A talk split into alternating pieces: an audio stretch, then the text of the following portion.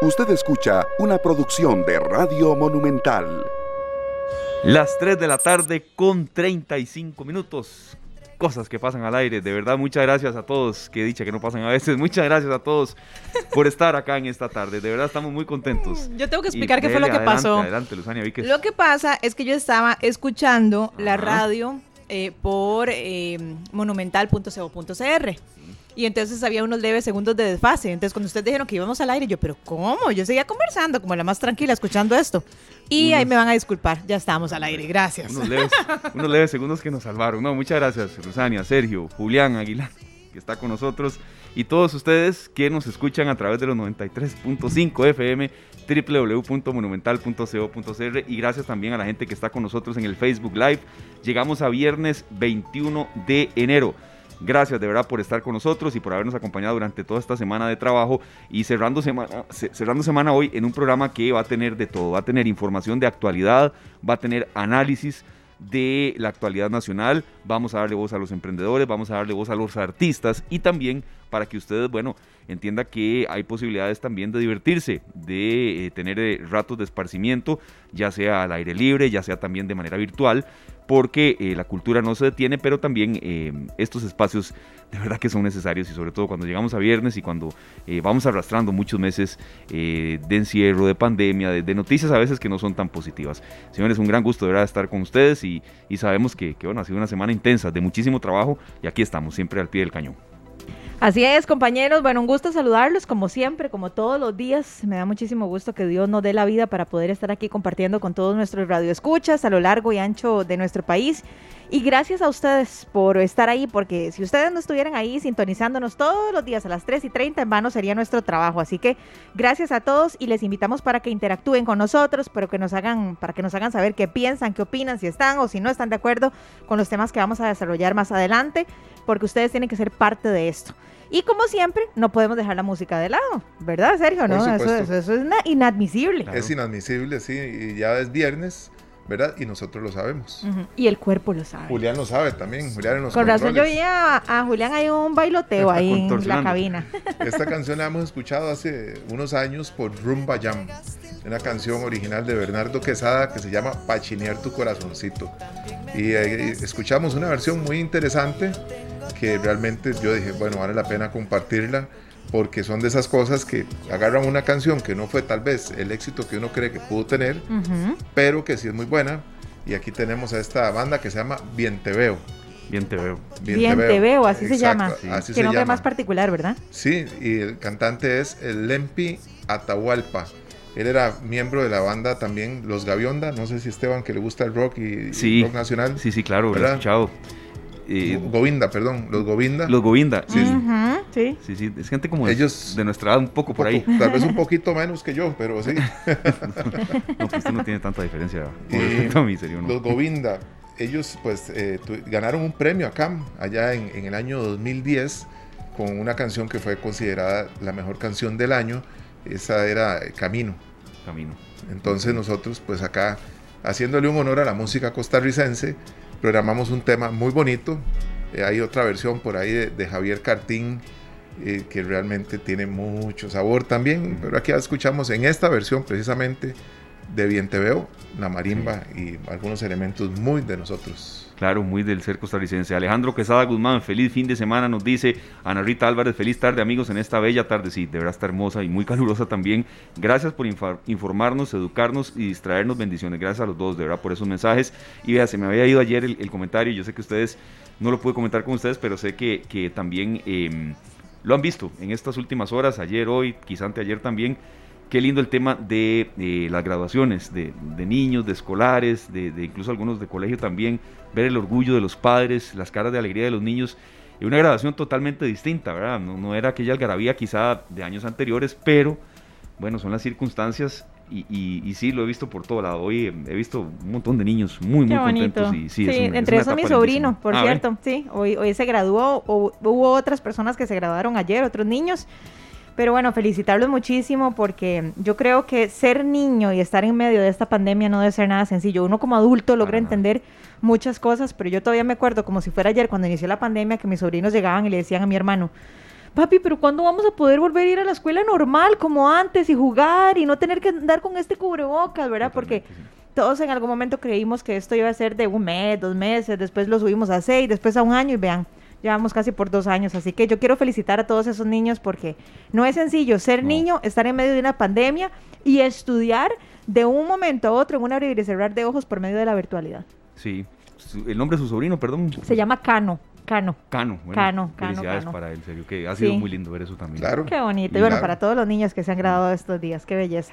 Es que son dos años que han sido muy complicados para las niñas, ¿verdad? Y, los jóvenes que están entre el kinder, la escuela y el colegio, que un día sí, otro día no, otro día tampoco, y son grandes logros.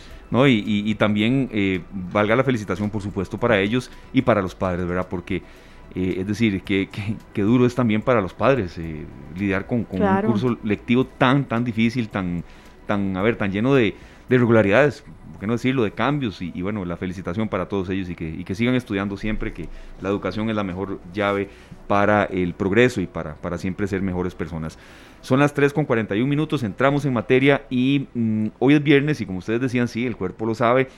Los viernes a veces variamos un poco el contenido, pero hoy hay una información que, que se dio a conocer hace pocas horas que, que ha generado mm, yo diría, dudas en la gente, opiniones algunas favorables, otras de duda, otras de, eh, que Dios nos agarre confesados y es básicamente, bueno, la restricción vehicular sanitaria volverá al horario de 12 medianoche a 5 de la mañana a partir del próximo lunes 24 de enero, o no, todavía no este fin de semana y al menos hasta el 15 de febrero, es decir, bueno, se abren y se abren más em, los comercios, las, las, restricciones se van, eh, no del todo, y eso a uno le alegra en parte, sí, por el tema de la reactivación económica, compañeros, pero despierta dudas en la gente.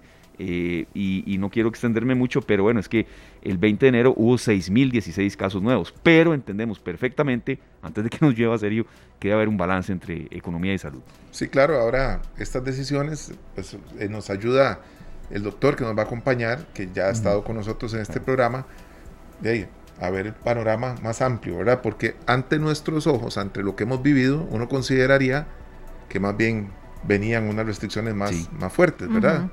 Y volvemos a las medidas que teníamos en diciembre. Claro, sí. Era un poco lo que se olía, ¿verdad, Luzana? Yo, yo presentí hasta, hasta restricción por placa el, sábado y domingo, que, que, jamás lo quería uno. Es que creo que, que es lo que decía Sergio, ¿verdad? Creo que en el momento en que hay esta cantidad diaria de contagios, uno tendería a pensar que nos van a volver a encerrar. Es más, así se dice popularmente en la calle, uno habla con los amigos, sí, ya nos van a encerrar otra vez. Claro. Eh, entonces, este tipo de medidas yo sé que generan controversia en muchas personas porque muchos nos preguntamos cuál es el objetivo de hacerlo. Tiene que haber una razón de ser. No solamente podemos hablar de la parte de la reactivación económica, queremos encontrar también si hay alguna razón desde el punto de vista de la salud pública que justifique el que ahora estas medidas más bien sean un poco más relajadas, por decirlo de alguna manera. Entonces, Vamos a conversar con un experto para abordar este tema y todos los que ustedes quieran abordar con él. Así que desde ya les invitamos a que ingresen a nuestra página. ¿Cómo nos encuentran? Canal 2 Costa Rica. Ahí van a ver eh, a dos caballeros muy guapos, uno de camisa como rosadita, otro de camisa de raya celeste y a esta servidora muy peinadita el día de hoy, pero bueno, ahí estamos, ahí estamos entonces para que ojalá nos hagan llegar sus consultas por este medio también. Así es, le agradecemos mucho al doctor Jorge Espitaleta, eh, especialista en medicina eh, intensiva y, que ha estado desde que arrancó la pandemia muy al tanto de esta situación. Doctor, una interpretación de estas medidas, ahí hemos estado conversando un poco, si es inmunidad de rebaño, si es porque hay mucha gente vacunada. ¿Cómo leen ustedes estas medidas del gobierno que eh, de verdad hay como una eh, satisfacción en un sector, dudas en otro y bueno, alguna información también que, que es un hasta cierto punto de controversia. Bienvenido, don Jorge. Buenas tardes, gracias. Pues sí, yo creo que es importante recalcar el nivel de vacunación de la población. Creo que tenemos que incentivar que se complete lo que se ha demostrado hasta ahora, pese a que muchos antivacunas dicen que no protege contra Omicron o que tiene serios problemas, lo que se ha demostrado hasta ahora es que definitivamente a los vacunados en general la, la infección por esta eh, por eh, Omicron realmente produce muchísima menos enfermedad, muchísima menos severidad y muchísima menos posibilidad de llegar a fallecer. Entonces, cuando uno llega a un nivel de vacunación adecuada, inclusive ayer ya Pfizer y Moderna sacaron un estudio donde dicen que el booster de estas dos vacunas protege realmente de manera importante contra Omicron, Entonces realmente eso es lo que yo creo que se está teniendo en cuenta. Si hubiéramos estado en el pico previo de nuestra pandemia con 6.000 casos, los hospitales realmente no hubieran dado abasto. Don, don Jorge, perdón que lo, que lo interrumpamos. Eh, ¿Qué es el booster? El booster es, perdón, es la colocación de la tercera dosis, ah. el refuerzo de el refuerzo de las dosis que se ha venido aplicando a los mayores de 58 años, a personal de salud, a pacientes de alto riesgo. Entonces, eh, es la tercera dosis que se está colocando y que ya se ha colocado en un, en un buen porcentaje de la población. De acuerdo, ya aprendimos algo nuevo. Aquí ya está anotado entonces. Entonces, esta colocación de tercer dosis, la colocación en general de las dos dosis, de tener un esquema de vacunación de menos de seis meses de haberlo completado, realmente protege, como les digo, de enfermedad severa, de requerir la UCI y de fallecer.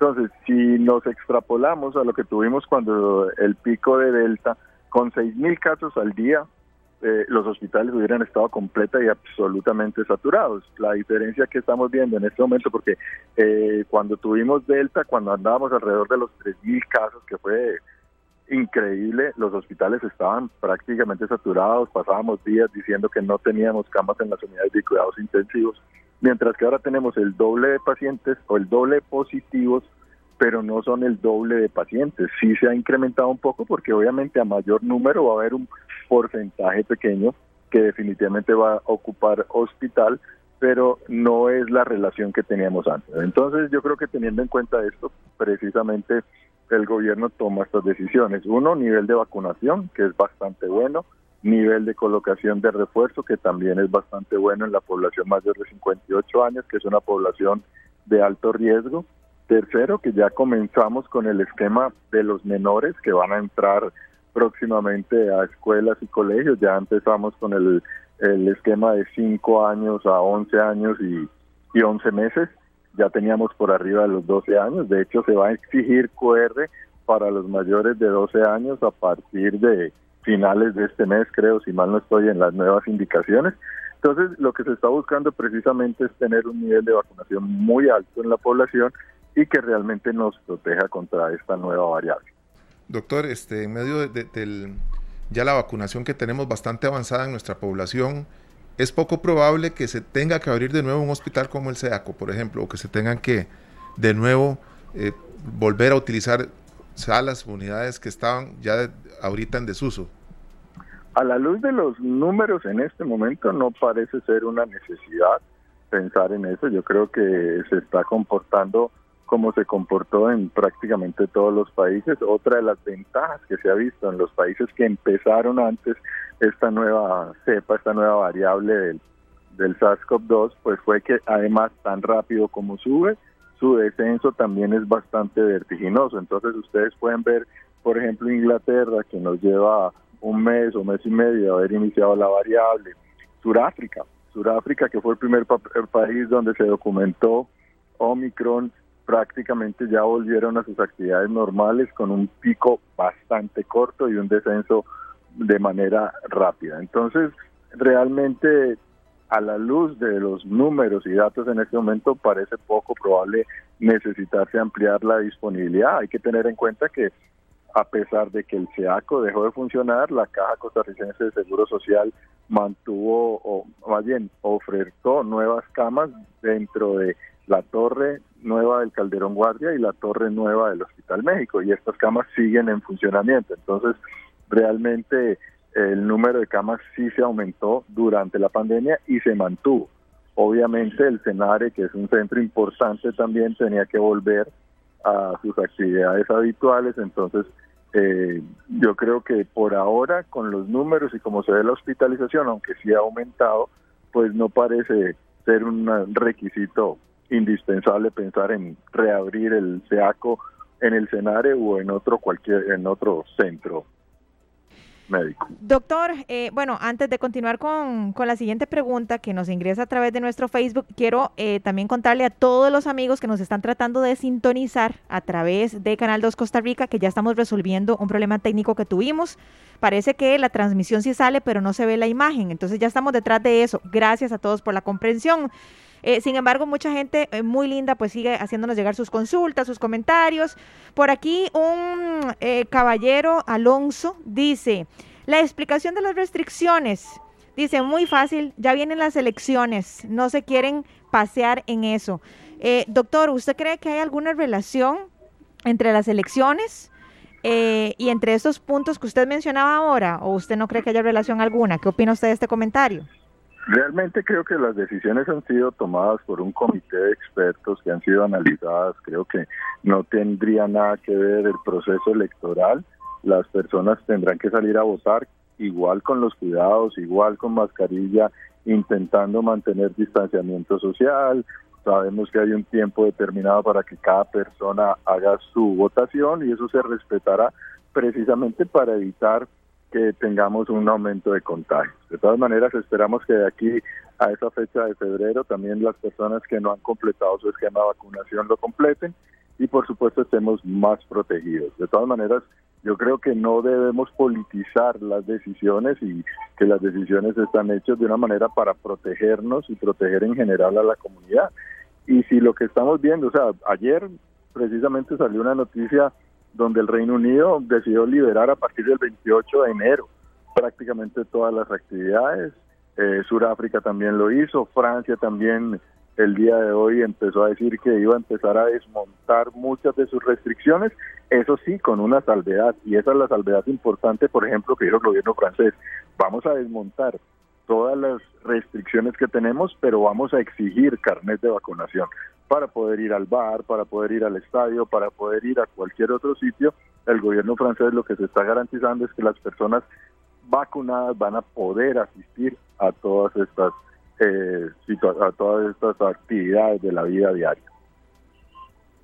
La verdad, don Jorge, que, que, dicha que es así, porque ya, ya uno no se sostenía más con restricciones y la economía mucho menos y desempleo, problemas de ansiedad y demás y venía esa cadena que ya ha sido muy difícil de mantener. Nos hace este aporte, doctor, y le robamos unos últimos minutos Alejandro Quesada Guzmán para que la gente vea el, tema de la vacunación cuando ya se está abriendo la posibilidad en niños también y nos dice, mi hija tiene un problema renal y tiene las dos vacunas, ahora tiene COVID, sin duda las vacunas la salvaron de que se complicara. Creo que es un ejemplo muy claro de, que puede salvar vidas, eh, doctor. Esto es importantísimo y hay que recalcarlo. Una cosa es estar positivo, tener una prueba positiva por COVID y otra cosa es estar enfermo por COVID. Y eso es yo creo que lo que tenemos que decirle a las personas. O sea, el hecho de que tengamos 6.000 personas positivas no nos quiere decir que tenemos 6.000 personas sintomáticas o 6.000 personas enfermas o 6.000 personas que necesitan un hospital. Entonces, el poder, el estar positivo no implica tener la enfermedad y precisamente de esto es lo que se trata la vacunación, que si a alguien le da la enfermedad, pues las posibilidades de que se complique sean menores. Esto no lo teníamos hace año y medio, o sea, eso es lo que tenemos que pensar claramente, o sea, que las vacunas por lo menos nos cambió esta perspectiva. Si no tuviéramos vacuna, probablemente todas las nuevas variables seguirían afectándonos, seguiríamos teniendo mortalidad, seguiríamos teniendo hospitalizaciones tan importantes como tuvimos durante los otros picos de esta pandemia. Entonces la vacunación definitivamente es una herramienta primordial para el manejo de esta pandemia y no debemos dejar de lado las otras medidas, o sea, el uso de mascarilla de manera responsable en sitios cerrados, el lavado de manos, el distanciamiento social. Perfecto, don Jorge, le agradecemos mucho. Queremos una última reflexión de cara al 6 de febrero, ¿verdad? Que ya las elecciones están a la, vuelta de la esquina y eh, consejos prácticos para ese día. Eh, doctor, va a haber casos en cuanto a cifras pues muy altos también, entendemos que es una, es una variante distinta y demás que lo potencia, pero consejos para ese día, doctor, porque hay gente incluso que, que cree que eso hasta va a influir más en el abstencionismo. No estamos hablando de temas políticos aquí, pero para ese día ir rápido, evitar la tertulia. ¿Qué, qué nos puede decir un especialista? Ya por último, don Jorge. Efectivamente, o sea, yo creo que definitivamente tenemos que salir a votar de manera responsable, cumplir con nuestro deber de ciudadanos, pero hacerlo de manera responsable. Eh, no hacer grupos, no hacer reuniones innecesarias, utilizar bien utilizada la mascarilla y tal vez este es el consejo más importante. Últimamente se ha hablado mucho de las mascarillas y de la diferenciación. Realmente debemos utilizar la mascarilla que dispongamos de la mejor manera posible, que esta cree un ajuste adecuado en nuestra cara y si tenemos que utilizar la quirúrgica, pues si hay posibilidad, de utilizar la doble, que se utilice doble mascarilla ese día, evitar obviamente, como les digo, las aglomeraciones, hacer nuestra nuestro voto de manera responsable, alcohol en gel a la mano y salir rápidamente del sitio nuevamente a nuestros hogares. Excelente, don Jorge. Muchísimas gracias. Estamos siempre este, atentos a todos los consejos, todas las recomendaciones, pero eh, por supuesto que no más importante que toda la información que siempre usted nos aclara y pone al alcance de nuestros oyentes. Muchísimas gracias. Con gusto, estamos para servirle. Gracias, doctor. Linda tarde. Igual. Bueno, a seguirnos cuidando, compañeros. Entonces, bueno, parece que se vienen entonces estas restricciones un poquitito más, más suaves, pero bueno, eso no quiere decir que tengamos que bajar la guardia. Bueno, pero como recomendó el doctor, también acá en, Central de Radio nosotros andamos doble mascarilla. Sí, ¿verdad? Completamente. Y bueno, aquí en Central de Radio, en Repretel ayer, de hecho, ya nos dieron la directriz de que todos tenemos que, que ingresar y andar siempre con dos mascarillas incluso. Y bueno, sabemos que la mayoría de las escuelas, eh, eh, bueno, diferentes instituciones, empresas también están aplicando las medidas. Claro, y, como él lo decía, em, que eh, se evite, ya el tema de evitar contactos masivos, bueno, uno... creo que ya es muy, muy redundante, ya después de casi dos años de estar escuchando esto todos los días, pero que una aglomeración de este tipo con distanciamiento, con, con mascarilla y demás, no hay mayor riesgo del que se ha mencionado en todos estos meses. Entonces, a la gente que no quiere ir a votar usando eso como excusa, aquí estaba la explicación médica, que en parte por eso quisimos, quisimos tenerlo a él. Para febrero, el aforo permitido para actividades masivas será 40% sin código QR y 80% con código QR. Entonces quedan eh, debidamente informados y por supuesto en Noticia Monumental, www.monumental.co.cr tenemos también eh, todos los detalles al alcance de eh, todos ustedes.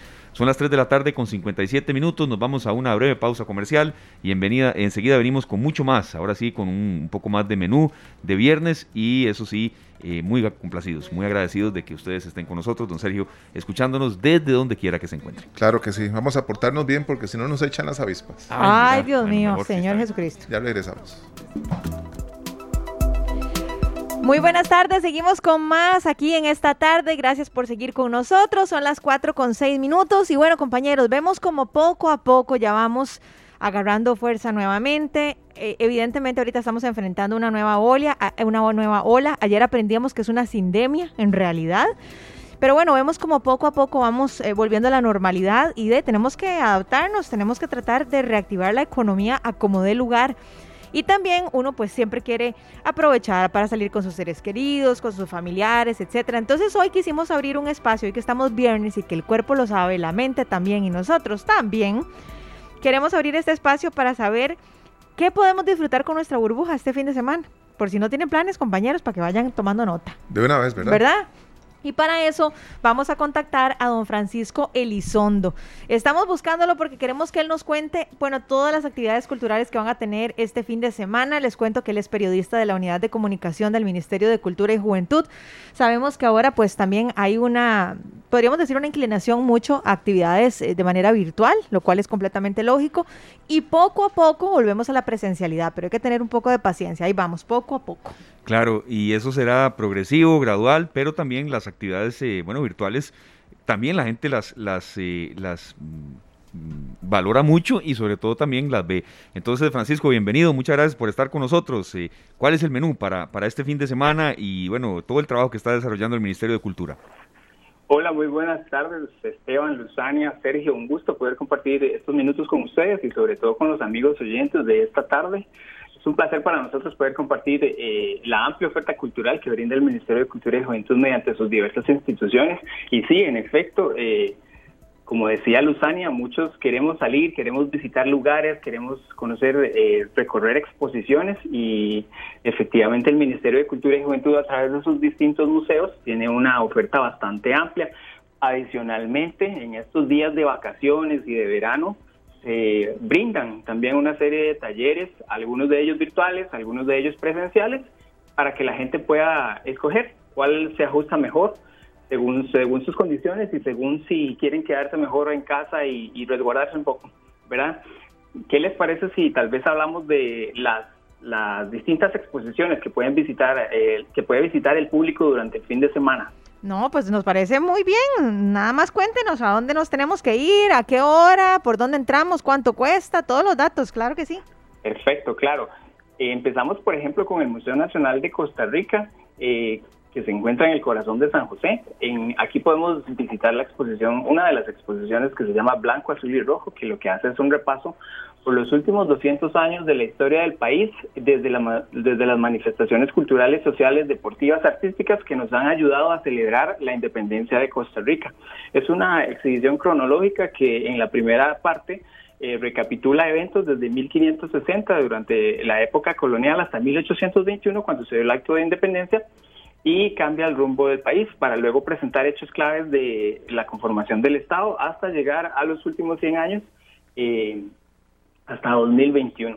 El Museo Nacional se puede visitar de martes a sábado, desde las 8 y media a las 4 y 30, y los domingos de 9 y 30 de la mañana a las 4 y 30 de la tarde. Importante, eh, el Museo Nacional los domingos tiene entrada gratuita para los nacionales con identificación y otro dato importante es que siempre eh, se deben de seguir los protocolos sanitarios, tanto en el Museo Nacional como en los diversos eh, museos que eh, del país, en realidad. para las personas que desean salir un poco más lejos, digamos, salir de la, del área metropolitana, el sitio Museo Finca 6, que es una instancia también del Ministerio de Cultura y Juventud, eh, abre eh, los fines de semana, se ubica en Palmar Sur de Osa y ahí podemos encontrar eh, los sitios con esferas de piedra declarados Patrimonio Mundial en el 2014. El sitio cuenta con dos exposiciones, una de ellas se llama Legado en Piedra, que busca mostrarle a la gente los procesos de conservación y restauración de las esferas de piedra y hay otra exposición, que es la exposición permanente que se llama De una región singular en la que la gente podrá conocer sobre las sociedades precolombinas y actuales del sur de Costa Rica. El sitio museo este se puede visitar de martes a domingo de 8 de la mañana a 2 de la tarde. Y también, bueno, el Museo de Arte Costarricense, por ejemplo, tiene actualmente, el Museo de Arte Costarricense se ubica en La Sabana, es el que, el que anteriormente era un aeropuerto, el primer aeropuerto internacional. Eh, tiene la exposición Imaginarios de Congestión, del artista Oscar Soto, que reúne 42 obras de este artista. El Museo de Arte Costarricense se puede visitar eh, de martes a domingo y el horario es de 9 de la mañana a 4 de la tarde, pero es importante para efectos de, de los aforos y de control de las burbujas sociales que la gente pueda llamar previamente para solicitar su espacio. El número de teléfono es 4060-2315 y como les decía, se puede visitar eh, más bien de, no sí, de martes a domingo de 9 a 4 de la tarde para que lo tengan presente y la entrada es gratuita, muy importante. Perfecto, don Francisco, 4060-2315. Correcto. También, no sé si quieren que les hable de otra exposición que pueden visitar en San Ramón para las personas que están un poquito más alejadas del centro de San José. Antes de eso, perdón que, te interrumpa, es para de una vez ayudar a nuestros compañeros, eh, a nuestros oyentes con la página, alguna página que puedan visitar donde puedan hacer reservaciones, incluso ver qué tienen a disposición, porque eso les va a permitir escoger con mayor seguridad. Claro, bueno, eh, en el caso de, bueno, tal vez sería más sencillo dirigirlos al Facebook del Ministerio de Cultura y Juventud y a la página www.mcj.go.cr Ahí se pueden encontrar en la página la agenda cultural en la que van a poder encontrar las exhibiciones, eh, las distintas actividades que ofrece el Ministerio de Cultura y Juventud. Cuando tenemos temporadas teatrales, de danza, de música, etcétera, también lo pueden encontrar en este sitio. Sin embargo, en este momento esa oferta en particular todavía no está disponible porque todavía está en proceso de preproducción. ¿Podemos repetir la página, eh, Francisco, por favor? Eh, la página es www.mcj.go.cr y el Facebook Ministerio de Cultura y Juventud. Ok, Ministerio de Cultura y Juventud, para tenerlo por acá y ponerlo en la página de nosotros también para que los oyentes lo busquen, ¿ok? Y hablemos de esa otra exposición que nos mencionaba. Sí, por supuesto. Esta exposición se ubica en el Centro Cultural e Histórico José Figueres Ferrer y se llama Nuestras Artesanías Tradicionales eh, edición 200 años de la independencia de Costa Rica. Esta exposición eh, reúne 30 objetos que fueron parte del certamen que el año anterior hizo el Centro de Patrimonio Cultural y que se enfocó en cestería. Y se puede visitar en el, en el Centro Cultural Histórico José Figueres Ferrer de martes a sábado de las 10 a las 6 de la tarde. Es de entrada gratuita y ahí podrán conocer las distintas técnicas que se utilizan en el país para la elaboración de la, de la cestería. Claro que es bastante valioso para conocer nuestro patrimonio cultural. y, vemos que el menú es variado. Francisco, vea, eh, que la gente entienda que, que, esto será cada vez más progresivo. Yo sé que la gente quisiera aquel Festival Internacional de las Artes, Festival Nacional de las Artes, pues todo presencial, poco a poco, pero estas opciones mucha gente las ve y las valora, como fue el, el Festival Nacional de Cultura, que aquí tenemos mucha difusión, eh, serio, ¿se acuerda? Con la gente de Limón estuvo aquí por teléfono, entonces hay mucha opción también para divertirse. Sí, correcto, Esteban. Realmente la oferta es muy amplia. Como usted lo menciona, el Festival Nacional de las Artes recién, recién terminó. Fue eh, En esta ocasión fue virtual, 100%.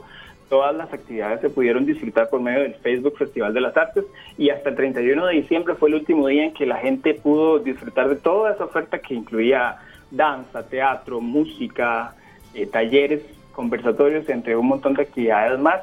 Eh, en efecto, poco a poco se va habilitando, se van habilitando los espacios de, cultura para que la gente pueda acercarse. En el caso de los museos, pues siguiendo los protocolos y, con un aforo eh, eh, limitado en algunas ocasiones, ¿verdad? No, no pueden estar muy llenos. Eh, sí se puede, se puede visitar y se puede visitar de una manera segura.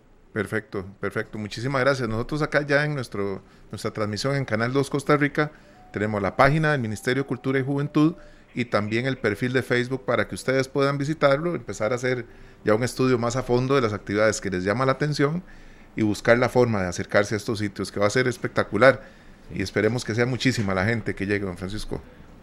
Claro que sí, Sergio. Antes de antes de finalizar, quisiera comentarles que eh, el Ministerio de Cultura también a través de sus diversas instituciones tiene una amplia oferta de, de talleres de verano y talleres de vacaciones que tienen abierta su matrícula en este momento. Entonces, la oferta es muy variada, desde actividades de teatro, cursos de música, eh, actividades recreativas que pronto estarán disponibles, por ejemplo, en los talleres de vacaciones del Museo Nacional.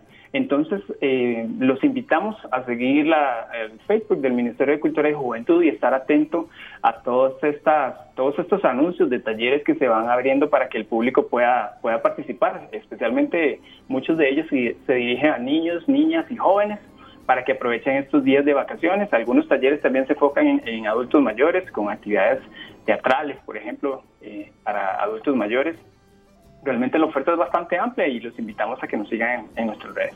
No, esa es una excelente opción, Francisco. Ya, ya yo lo estoy aquí anotando para mis sobrinos, ¿verdad? Ahora que vienen a unos días de vacaciones, para que aprovechen en el tiempo en cosas que realmente valen la pena. Así que ojalá que las personas estén siguiendo a partir de este momento la página del Ministerio de Cultura y Juventud. Muchas gracias por atendernos, por su amabilidad. Y bueno, ahí lo vamos a seguir molestando entonces. Claro que sí, Luzania, con mucho gusto y saludos Esteban y Sergio, un placer.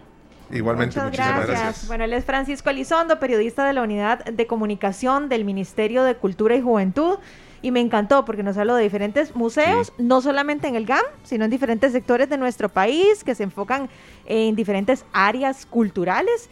Y como si fuera poco, nos habló de estos talleres como de verano, digamos, para, de, para niños, para jóvenes y hasta para adultos. Y en todo el país, ¿verdad? Nosotros muchas veces pensamos que algunas cosas solo suceden en el gran área metropolitana y no. Cierto, En todo el país tenemos arte, cultura y bueno. Vea, y, es obligación de nosotros los comunicadores también darlas a conocer. Claro. Sí, hay que cuestionar cuando las cosas no van bien, eh, eso es una razón de ser del periodismo, pero estas otras actividades también la gente las valora mucho. No sé si ustedes alguna vez fueron al Art City Tour en, de San José. Una vez fue usted, serio, sí, sí, lo hemos mencionado en la oficina. Sí, eso, e, era, y con, bueno, obviamente esto fue antes de la pandemia, ahora todavía no ¿Cómo se aprenden esos, en ese tipo de actividades? Yo recuerdo que fui hace unos años, ¿verdad? Sí. Y, fue muy, muy, muy bonito porque te llevan a lugares en donde uno normalmente no iría, menos de noche. Exacto. Y salía uno del trabajo y tenía la oportunidad de visitar museos y ver actividades culturales en media calle, ahí en la Plaza de la Democracia. Sí, cerca del Morazán. Cerca del Morazán y se veían muchas cosas muy bonitas que esperamos que regresen pronto. Claro. Ojalá, ojalá que así sea. Y siempre es bonito si, e incluso si uno tiene la oportunidad de ir a un lugar donde uno ya lo ha visto, si ya uno ha pasado por ahí, pero saber lo que sucedió antes de. Por ejemplo, yo aprendí del Parque de los Fusilados ahí en Alajuela, que mucha gente va y toma el bus ahí. Y justamente ahí lamentablemente fusilaban eh, a muchos costarricenses hace años cuando esto no era prohibido, ¿verdad? Gracias a Dios ya ahora ya es prohibido pero entonces por eso le llaman el Parque de los Fusilados. Y yo me pregunto, ¿cuántas personas pasan por este parque, toman el bus ahí, están ahí hasta con el novio, la novia, ahí, ¿verdad? Y no, se habían detenido a pensar. ¿A dónde estaban? Exacto, y por qué le llaman el Parque de los Fusilados. Entonces, qué lindo poder ver Costa Rica desde otra óptica y hay que conocer de dónde venimos para valorar todavía más lo que tenemos hoy en día. Claro, no, no, es, es labor de nosotros. Son las 4 con 19 minutos, don Sergio, nos vamos a una pausa y al volver vamos a ver cómo, cómo lo, lo, lo encara usted, Sergio, cómo adelantamos, porque tendremos dos invitados de lujo y qué lindo cuando la música también se une para ayudar. Esteban, venimos con dos eh, amigos de la casa, ¿verdad? Adrián Goizueta, Luis Enrique Mejía Godoy, y vamos a hablar de una, un concierto muy especial y seguimos con el arte presente en esta tarde. Esa es la actitud, ya volvemos. Las 4 con 28 de esta tarde estamos escuchando a Adrián Goizueta con este tema, este himno al amor. Compañera, este, bueno, nuestro compañero Esteban Aronne no dejó de cantar toda la canción. Es que de verdad es un himno. Es un himno, sí. ¿verdad? Sí, sí, lindísima esa canción. Y para himnos y canciones maravillosas tenemos hoy dos cantautores con nosotros. Uno es nicaragüense y el otro es argentico. Ah, exactamente. ¿Verdad? Argentico. Argentico, me gusta eso, muy bien. Estamos hablando de dos grandes eh, intérpretes de la música de, sus países, de nuestros países, de nuestro folclore, de nuestros pueblos, compositores. Bueno, son tantas las virtudes y tantos los títulos que podríamos poner, pero sabemos que muchos ya los conocen y los que no, que no se pierdan este programa para conocer aún más de don Adrián Goizueta y Luis Enrique Mejía Godoy. Claro, así es. Ese de verdad un, gran honor mm, unirnos eh, cuando la música precisamente eh, tiene este matiz social de ayuda y vamos a ver rápidamente los, detalles porque queremos que ellos sean los que hablen. Y usted los va a introducir y por supuesto Luzania también. Sábado 29 de enero, 6 de la tarde, Teatro Eugene O'Neill. Luis, Enrique Mejía Godoy y Adrián Goizueta. Eh, bienvenido, Luis Enrique, ya casi está con nosotros también Adrián y ustedes son los que van a tomar el micrófono y la batuta.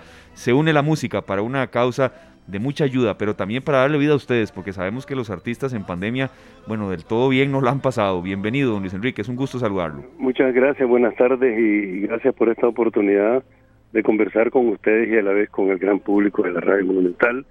Y, y bueno, sabemos que la radio llega a todos los rincones, no solamente de, del país, sino a los rincones del alma, que es lo que más nos interesa a los artistas. Y esta es una causa noble, estamos apoyando al Club de Leones, que a la vez tiene un programa eh, de lucha contra el cáncer eh, infantil, que es muy importante también, ¿no? Eh, y la música, la música sana, la música salva, la música nos convoca, la música restaña las heridas de amor, de la guerra y las heridas del alma también. Entonces, precisamente por todo esto, eh, para nosotros no es nada especial, pero sí es especial el hecho de que nos juntamos una vez más, mi querido hermano del alma, Adrián Oizueta, que como dicen ustedes, Nica Argentico, y yo que soy Nicatico, pues. claro. considero a este país mi segunda patria este es mi segundo exilio en Costa Rica y me cuesta decirlo, pero en la parte del exilio que me hace feliz es el hecho de estar nuevamente residiendo en Nicaragua, digo en Costa Rica hace tres años, por toda la situación que se da en nuestro país. Pero bueno, trato de ser propositivo, trato de ser eh, eh, solidario, así como nosotros hemos recibido solidaridad, yo sé entregar esto. Dicen que la solidaridad es la ternura de los pueblos y de eso se trata, de un concierto lleno de ternura, de música, de poesía, eh, canciones eh, nicaragüenses, canciones eh, costarricenses del folclore y de la música popular de nuestros países, nuestras propias canciones, el repertorio de Adrián y mío, y, y, estoy seguro que va a ser una noche llena de, de mucha, mucha, mucha energía positiva, sobre todo con mucha esperanza en estos tiempos tan complejos. se necesita, se necesita mucha esperanza. Eh, don Luis Enrique, de verdad, qué bueno que lo tenemos por acá, qué bueno que nos va a seguir deleitando con su música y le damos también la bienvenida a don Adrián Goizueta, que ya está con nosotros. Don Adrián, bueno, qué gusto saludarlo y cuéntenos más detalles de este concierto. Bueno, nos mencionaba don Luis Enrique que, que es organizado por el Club de Leones para apoyar la lucha contra el cáncer, pero ¿en dónde pueden conseguir las entradas? ¿Cuánto cuestan? ¿En dónde es? ¿Qué tengo que hacer para disfrutar de este espectáculo? Yo no sé nada de eso. Yo lo que sé es que yo quiero muchísimo, los quiero muchísimo a ustedes. Igualmente. Que, que, que son uno de mis programas preferidos. Lo sabe bien Esteban Serginio y todo, que los escucho todas las tardes de mi vida y me encanta, los sigo desde que empezaron, que ya me parece increíble que pasaron varios años. Bueno, me, me, me encanta el programa, pero bueno, eh, les agradezco, les agradecemos con Luisito muchísimo que, que estén conectados con nosotros para, para, bueno, para esto, siempre para apoyar, siempre por buenas razones y, y sé que lo hacen todos los días ustedes. Esto, eh, esto no es eh, algo que tiene que ver con el, con el hoy y con el ahora, pero sino con el, el cotidiano de este programa y con ustedes tres que son maravillosas personas. Esto, bueno, lo organiza, como decía Luisito, el Club de Leones de Costa Rica. Nos contactaron, se iba a hacer el año pasado este concierto. Después, por la situación, condición de pandemia, se tuvo que, que bueno, que postergar y, sin embargo, esto siguió y se planteó para, para enero y, mm, bueno, el, concierto, como decía Luis, es el 29 de enero, o sea que es el sábado que viene, 6 de la tarde.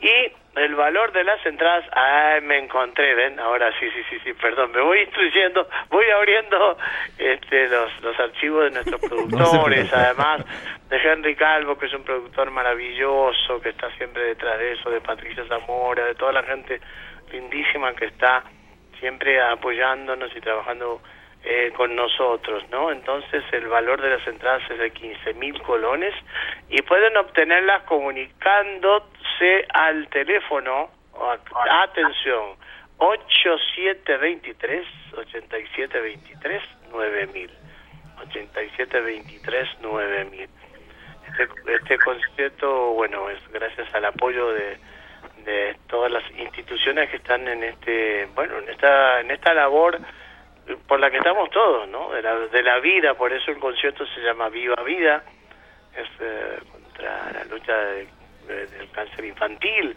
pero también es a favor y sobre todo de la vida, o sea, por eso es, eh, eh, es Viva Vida y por eso Luis Enrique y yo nos volvemos a juntar, porque somos amigos del alma, porque siempre nos hemos juntado a lo largo de la vida para cantarle a esto, a esto que es la esperanza, la vida, la bueno y en fin y también para divertirnos un montón porque porque cantamos canciones que mm, bueno de nuestro repertorio conocido y, y más más solicitado pero también cantamos siempre cosas nuevas eh, no será la excepción en este caso que vamos a estar con grandes músicos como siempre lo tenemos en el grupo y algunas eh, grandes sorpresas ¿eh? por ahí Adrián y don Luis, eh, hace, hace unos años, tengo que recordarles aquí, porque yo sé que ustedes probablemente lo tienen presente, cuando salió a la, a la luz este disco, Viva Vida, tuvimos una llamada, pero en otro programa de Radio Monumental,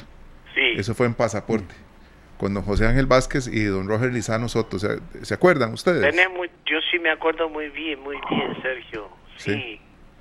Qué lindo recuerdo, qué lindo que recuerdes eso con... Sí, sí, sí, con nuestro querido... Faltan 10, faltan 9. Acá estamos, don Luis Enrique. Nosotros esperamos que sea muchísima la gente que pueda ir a este concierto y Sí, que estén sí. presentes también en todos los conciertos y todas las entregas de su música de vía virtual. Sabemos Yo que han sido dos años difíciles. yo creo, y efectivamente, yo creo que es una oportunidad para juntarnos. Eh, como, suelo decir yo, eh, la música es un abrazo para oxigenar los pulmones del alma y necesitamos mucho de eso.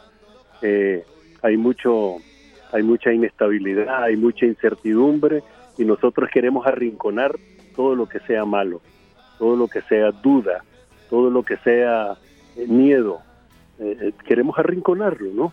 En el buen sentido de la palabra. Y, y las canciones, la música, el arte, la cultura precisamente sirve y debe servir para eso, entre otras cosas, ¿no? Entonces, eh, queremos decirle a nuestro público y al público que a lo mejor va a ir por primera vez a un concierto nuestro, que no se va a arrepentir, que va que la vamos a pasar muy bien, tanto en el escenario como abajo. Este, queremos decirle que, por supuesto, Eugene Unil está eh, garantizando todas las condiciones necesarias para, para que esto sea una, una actividad segura, sin problemas. Y, bueno, y nada más. Y bueno, el, este teatro es como una segunda casa nuestra, hemos actuado otras veces ahí y nos gusta mucho volver a, este teatro. Claro, mm, don Luis Enrique, empezando con usted y luego también volveremos con don Adrián. Don Luis Enrique, ¿qué eh, tan difícil ha sido volver a, ensayar después de tanto tiempo en pandemia? Y yo sé que ustedes dos son curtidos en la música, en el arte, pero todavía sienten las mismas maripositas de cuando arrancaron sus carreras musicales, es decir, ese gusano no, no se pierde, no se va, y, bueno, eh, esperemos que de verdad no quede ni una sola entrada disponible para ese sábado. Bueno, yo creo que eso jamás se, se va a perder. El día que se pierda, eh, no sé, mejor no hacerlo, ¿no? Si, no nos no, si, no, la música no nos toca el alma, eh, si, si, si no hacemos de la música eh, una fiesta para todos los sentidos, eh, no, tiene ningún sentido. Entonces, eh, por supuesto que vamos a disfrutar mucho con Adrián eh, cada vez que nos juntamos, eh, como decía bien, eh, montamos canciones nuevas, siempre tenemos sorpresas. nos gusta mucho eso porque después de todo, e, este, este oficio, esta, esta actividad en el escenario no, deba, no deja de ser un, un gran juego en el buen sentido de la palabra, ¿no? Y, y, nos gusta jugar con los sentimientos, nos gusta jugar, jugar con, con, la sonrisa de la gente. Y, esta, y este asunto de volver a cantar en directo es un premio, definitivamente, porque es lo que necesitamos, vernos a los ojos, tocarlos con, con, la, con la música, con las canciones, y necesitamos del aplauso de la gente. Qué maravilloso poder escuchar un teatro grande, pequeño, mediano, no importa, pero escuchar, basta que haya solo una persona del otro lado del escenario para que nosotros sintamos que estamos comunicando qué es lo que más nos importa. Eso es impresionante. Ustedes el mensaje que envían en sus canciones, cuando una persona levanta la mano y empieza a cantar un tema que ustedes están tal vez promocionando, tiene un par de semanas de estar sonando en la radio en algún lado, Luis Enrique, ¿cuál es esa sensación cuando ustedes saben que la letra tocó a alguien? Bueno, en primer lugar, yo creo que nosotros sentimos una gran responsabilidad por eso. Igual que ustedes, toda la gente que está frente a un micrófono, frente a, una, a una cámara de televisión o una cámara de cine, tenemos una gran responsabilidad. Porque así como hacemos el bien, podemos hacer mucho mal y, y se hace, desgraciadamente. Entonces nosotros sentimos que somos gente privilegiada porque muchas veces hablamos por los que no tienen voz y por los que han querido acallar inclusive. Entonces, eh, yo, yo, yo particularmente, cada vez que subo al escenario y canto, además quiero decirles una cosa, nunca, nunca haces las cosas exactamente igual porque no somos máquinas. Eso, todo eso es producto del momento y ese es lo más maravilloso, ese es el milagro de la música. El, el, lo, lo que sucede en ese momento, en ese instante, es irrepetible podemos eh, grabar un disco y, y, escucharlo y decimos qué lindo, ¿no? ¿Qué, ¿Qué, es lo que escuchamos cuando oímos un disco? El momento, qué lindo fue aquel momento. Pero lo que hacemos en vivo es en vivo. Entonces, este, nada, yo siento una gran responsabilidad. Comparto esto con Adrián y, y sabemos, sabemos, porque son muchos años. En el caso mío son más de 52 años en este oficio, del cual yo me siento orgulloso, que es vicio, pero jamás sacrificio. Qué bonito eso. ¿Cómo fue entonces? Vicio, pero no sacrificio. Jamás. Aquí está todo el mundo anotándolo entonces, don Luis Enrique. Adrián, esa risa suena a vino. no, no, Beatriz, gracias. No, vino, bueno, ese día tomaremos un vinito al terminar el concierto, sin duda. Claro. Y, pero, pero, no, Luis Enrique y yo además, eh, cada vez que tocamos juntos, y quiero que, que ustedes sepan que bueno, nos juntamos en algún momento, no, nos conocemos de toda la vida, pero en algún momento nos juntamos para hacer un, uno o dos conciertos y solo creo que en un año hicimos 48 conciertos juntos. Sin querer. hemos tocado en, eh, en, eh, bueno, en, en Europa, en, sí. hemos tocado en Guatemala, en El Salvador, en la Argentina, hemos presentado Viva Vida también en la Argentina y, y hemos hecho, como dice Luis, cada día una experiencia nueva, cada día, cada día, cada día de nuestro encuentro. Además que Luis siempre me dice que yo tengo un bajista nuevo cada concierto. Esa es la novedad, la novedad de la Se goza, experimentación se goza. Se goza y hay química profesional y eso se nota, eso es muy, muy bueno. Cuéntenos, eh, ya casi, casi para ir finalizando, ¿qué puede esperar la gente que los acompañe en este concierto? ¿Por qué la gente tiene que ir? ¿Qué puede esperar de este concierto el próximo 29 de enero a las 6 de la tarde en el Teatro Eugene O'Neill? Lo primero que no tiene nada que ver con las elecciones presidenciales. Muy bien, punto Qué número uno. Ajá. Esto es lo primero. O sea, no hay política en el concierto. Hay música, hay solidaridad, hay, hay, bueno, como dijo Luisito, hay esperanza. Hay la conjunción con nuestros musicazos, ¿verdad? Porque está mm, Eduardo Montero en el piano, Orlando Ramírez en la batería, Fernando Víquez en el bajo y bueno, y estamos, estamos bueno, con todo este espectáculo que tenemos preparado, ensayado y eh, para darles sorpresas. Y creo, y hay más sorpresas por acá que estamos organizando en este momento. Es Claro. más, ni Luis la sabe. Tengo otra sorpresa que no. Sí. Que, que se nota esa química que mencionaba mi compañera Luzania. Don Luis Enrique, por última eh, intervención mía, creo que también eh, recordar que, eh, mm, a ver, cuando hay un niño sufriendo, yo creo que el que no se conmueve es porque no tiene corazón. Hoy mencionábamos al arranque del programa lo lindo que ha sido estos días ver las graduaciones escolares, ver a esos niños sonriendo, felices.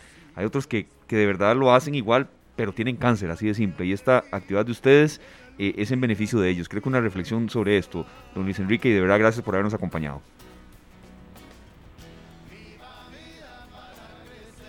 Adelante, don Luis Enrique. ¿Lo tenemos por ahí? Ajá. ¿Lo tenemos? Si gusta, nos, la brinda usted primero, don Adrián. Entonces, esta reflexión con respecto al tema de la realidad de, de los niños, que unos felices y otros que igual felices, pero luchando contra una enfermedad tan dura como el cáncer. Eh, bueno, Esteban, ¿qué te voy a decir? Eh, he, he participado contigo en actividades como aquella de- que tenía que ver contra con la cu- cuestión del suicidio adolescente y con esto y con aquello.